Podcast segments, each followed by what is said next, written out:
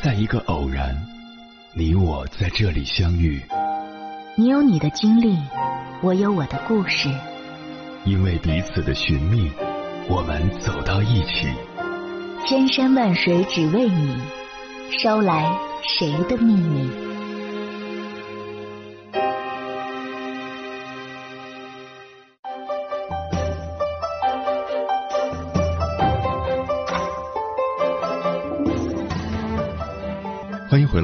为夜行者，这里是正在直播的中国交通广播心灵夜话栏目《千山万水只为你》，深夜不孤单，我是迎波，我要以黑夜为翅膀，带你在电波中自在飞翔。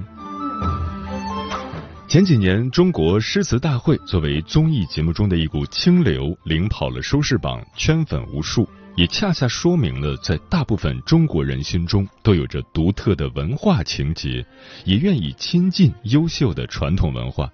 比如今天就是元宵节，堪称古代的情人节。古时很多才子佳人都选择在这一天定情。如果你是女孩子，可以用猜灯谜这种含蓄的方式向心上人告白。如果你是男生，不妨试着写首诗、填首词，向心上人传情达意。连于丹都曾呼吁年轻人，就是为了写情书，也要读点古诗文。那么，经常读诗究竟有什么好处呢？在表达对心上人的爱意时，你可以说：“山有木兮木有枝。”心悦君兮，君不知，而不是只能说“我爱你，我好爱你”。对爱人表达思念之情时，你可以说：“衣带渐宽终不悔，为伊消得人憔悴”，而不是“哎呀妈呀，老妹儿，我想死你了”。失恋了，你可以说：“侯门一入深似海。”从此，萧郎是路人，而不是只能说再也不见，永不犯贱。异地恋的情侣互诉衷肠时，你可以说：“两情若是久长时，又岂在朝朝暮暮？”而不是只会干巴巴的一句：“时间会证明一切。”向暗恋许久的人告白，你可以说。落花有意随流水，流水无心恋落花，而不是只会说“我这么喜欢你，你喜欢我一下会死吗？”安慰失恋的好友，你可以说：“枝上柳绵吹又少，天涯何处无芳草。”而不是只会说“三条腿的蛤蟆不好找，两条腿的男人可多的是。”跟男朋友分手时，你可以说：“此后锦书休寄，画楼云雨无凭。”而不是只能说：“爱情的巨轮已经没了。”回忆起曾经的那段感情时，你可以说：“此情可待成追忆，只是当时已惘然。”而不是只会重复着那段老掉牙的。曾经有一份真挚的爱情摆在我面前，但我没有珍惜，等到失去的时候，我才后悔莫及。开心的时候，你可以说“春风得意马蹄疾，一日看尽长安花”，而不是只会说“哈哈哈哈哈”。难过的时候，你可以说。问君能有几多愁？恰似一江春水向东流，而不是只能说兰寿香菇。看到帅哥时，你可以说陌上人如玉，公子世无双，而不是只会说啊啊帅，太帅了。看到美女时，你可以说。沉鱼落雁，鸟惊喧；闭月羞花，花愁颤。而不是只会说“我去，这女的咋这么好看呢？”疲惫无力时，你可以说：“不知金力衰多少，但觉心来揽上楼，而不是只能说感觉身体被掏空。和远方的好友表达思念之情时，你可以说：“此时相望不相闻，愿逐月华流照君。”而不是只会说“月亮代表我的心”。当你劝酒时，你可以说：“对酒当歌，人生几何？”而不是像酒鬼一样喊着“感情深，一口闷”。不想再喝了，你也可以说：“抽刀断水，水更流；举杯消愁，愁更愁。”当事过境迁，感慨物是人非时，你可以说：“人生若只如初见，何事秋风悲画扇？”而不是只能叹气：“唉，一切都变了。”看见夕阳余晖的时候，你可以说：“落霞与孤鹜齐飞，秋水共长天一色。”而不是只会说：“哇，好多鸟。”当觉得委屈时，你可以说：“我本将心比明月，奈何明月照清渠。”而不是只能说：“宝宝心里苦，但是宝宝不说。”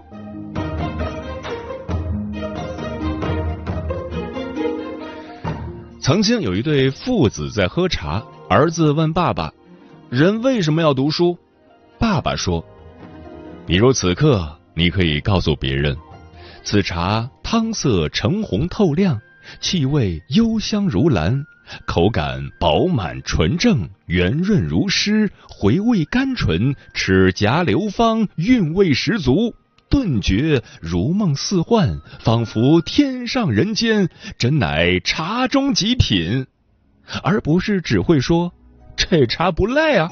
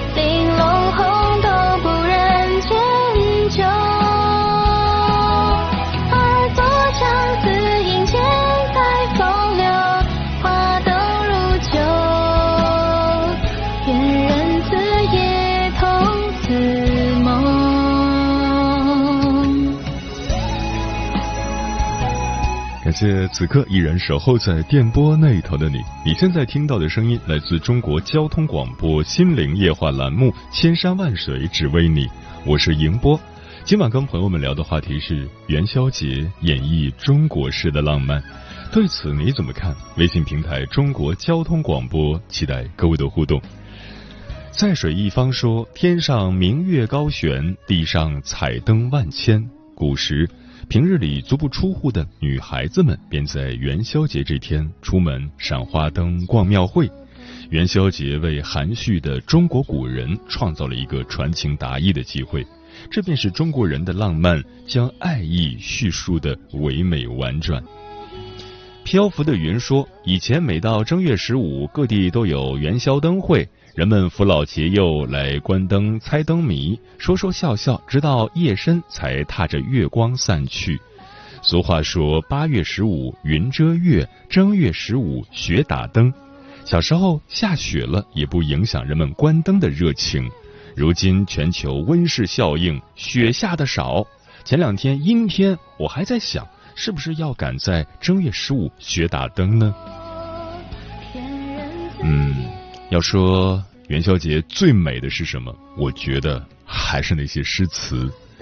知名剧作家、词作家严肃曾说过：“诗歌的好处是不分年龄和职业，也不是为了就业和拿奖，就是为了升华自己、增添情趣。多读一些意境美到让人心醉的古诗词，你会发现诗和远方一直离我们很近。”接下来，千山万水只为你，跟朋友们分享的文章选自《诗词秀》，名字叫《十二首元宵节古诗词》，串起人们的共鸣。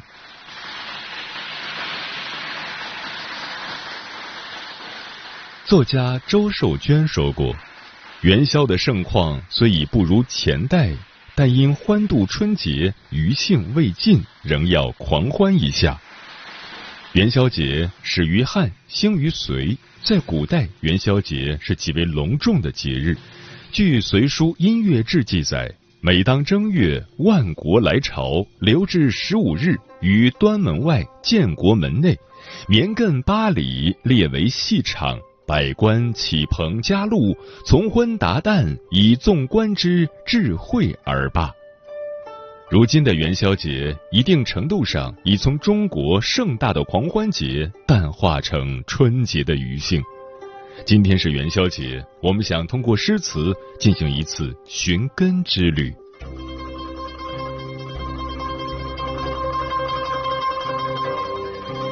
第一首《十五夜观灯》，唐·卢照邻。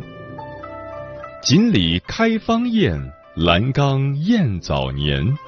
入彩遥分地，繁光远坠天。阶汉移星落，一楼似月悬。别有千金笑，来应酒之前。新正元旦之后，人们忙着拜节贺年，虽然穿新衣吃美食，但娱乐活动却比较少。元宵节则将这种沉闷的气氛打破。火树银花，宝马香车，再加上美酒佳肴、歌舞丝竹，把新政的欢庆活动推向了高潮。第二首《正月十五夜》，唐·苏味道。火树银花合，星桥铁锁开。暗尘随马去，明月逐人来。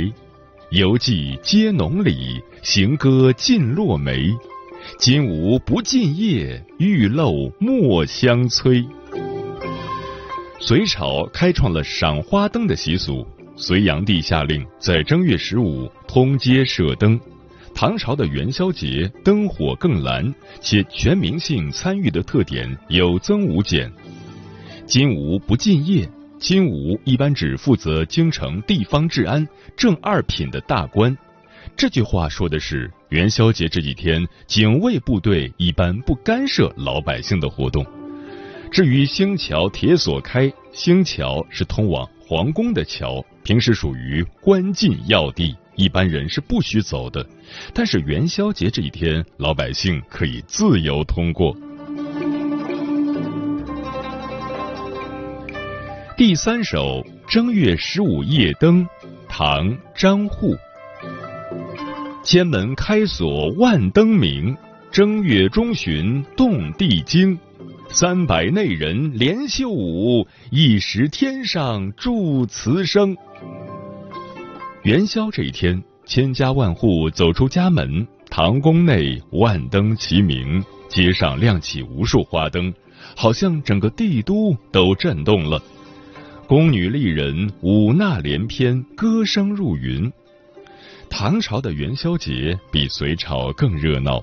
据《大唐新语》记载，京城正月望日，盛世灯影之会，金吾持进特许夜行，贵臣妻属及下里公谷无不夜游。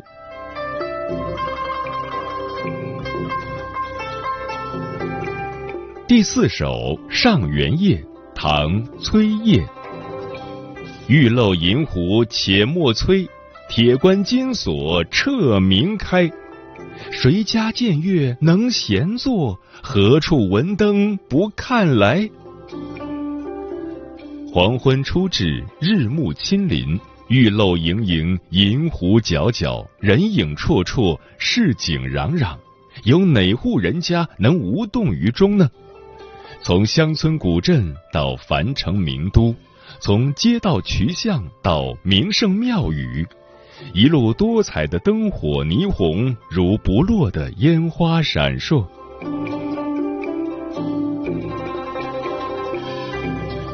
第五首《青玉案》元夕，宋·辛弃疾。东风夜放花千树，更吹落，星如雨。宝马雕车香满路，风箫声动，玉壶光转，一夜鱼龙舞。蛾儿雪柳黄金缕，笑语盈盈暗香去。众里寻他千百度，蓦然回首，那人却在灯火阑珊处。华灯初上，夜幕降临，宝马香车，歌舞升箫。最美妙的，莫过于青年人约会的浪漫了。妇女出游街巷，自夜达旦，男女混淆。宋代的元宵节，正月十五一到，街头巷尾花团锦簇，白昼为市，热闹非凡；夜间燃灯，人流如潮。如果说春节的活动范围仅限于亲朋熟人之间，那么元宵节就是不分男女老幼、全民参与的一次盛大狂欢。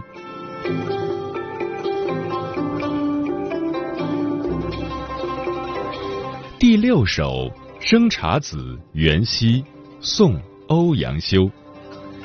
去年元夜时，花市灯如昼，月上柳梢头，人约黄昏后。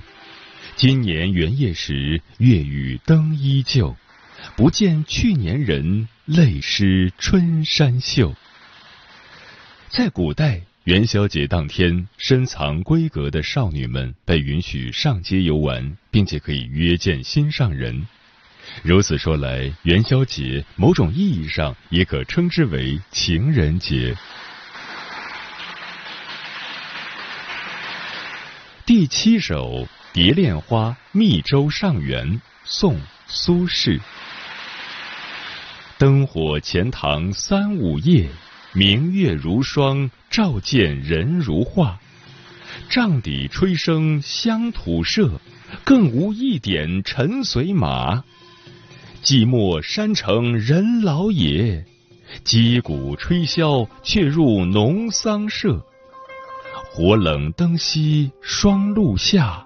昏昏雪意云垂野。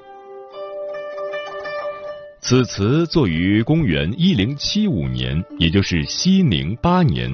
此时苏轼刚来密州任知州，刚好遇到元宵节，上阙记录了当时夜月正圆、灯月交辉、全员游赏、欢庆佳节的盛大场面。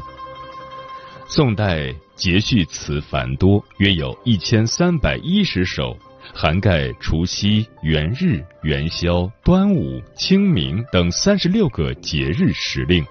其中关于元宵节的词是数量最多的，约有二百九十七首。第八首《鹧鸪天》，宋·朝端礼。阆苑瑶台路暗通，黄州佳气正匆匆。半天楼盏朦胧月，午夜笙歌淡荡风。车流水，马游龙，万家行乐醉醒中。何须更待元宵到？夜夜连灯十里红。英国史学家汤因比曾说。如果让我选择，我愿意生活在中国的宋代。宋代的元宵节给人的印象不要太欢乐，皎皎明月泻清辉，车如流水马如龙，相约赏灯乐融融。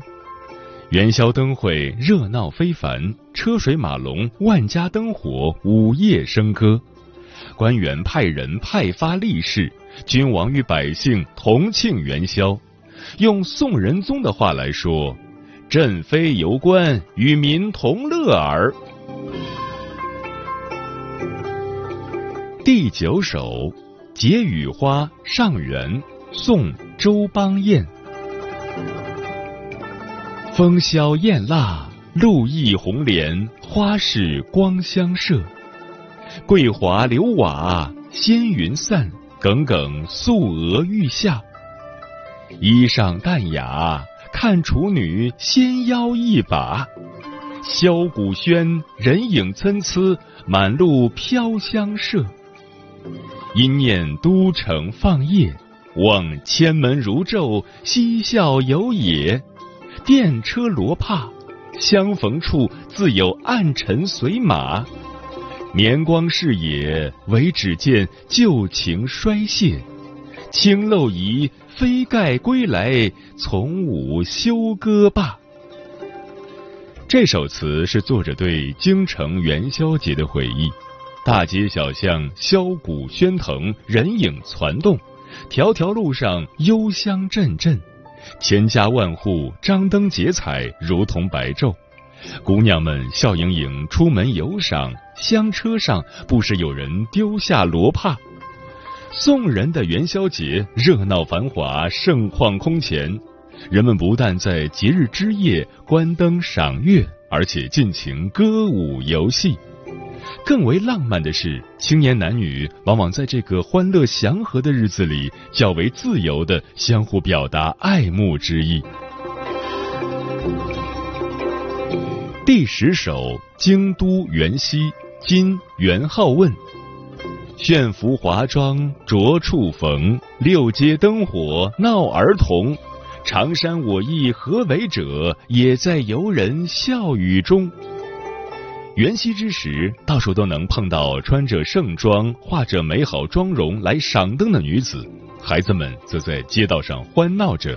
诗人一身朴素长衫，也在游人欢声笑语的气氛中赏灯猜谜。跟着这首诗，我们仿佛回到了公元一二二五年的京都，看那六街灯火，游人如织，一派繁华升平的气象。第十一首元宵，明唐寅。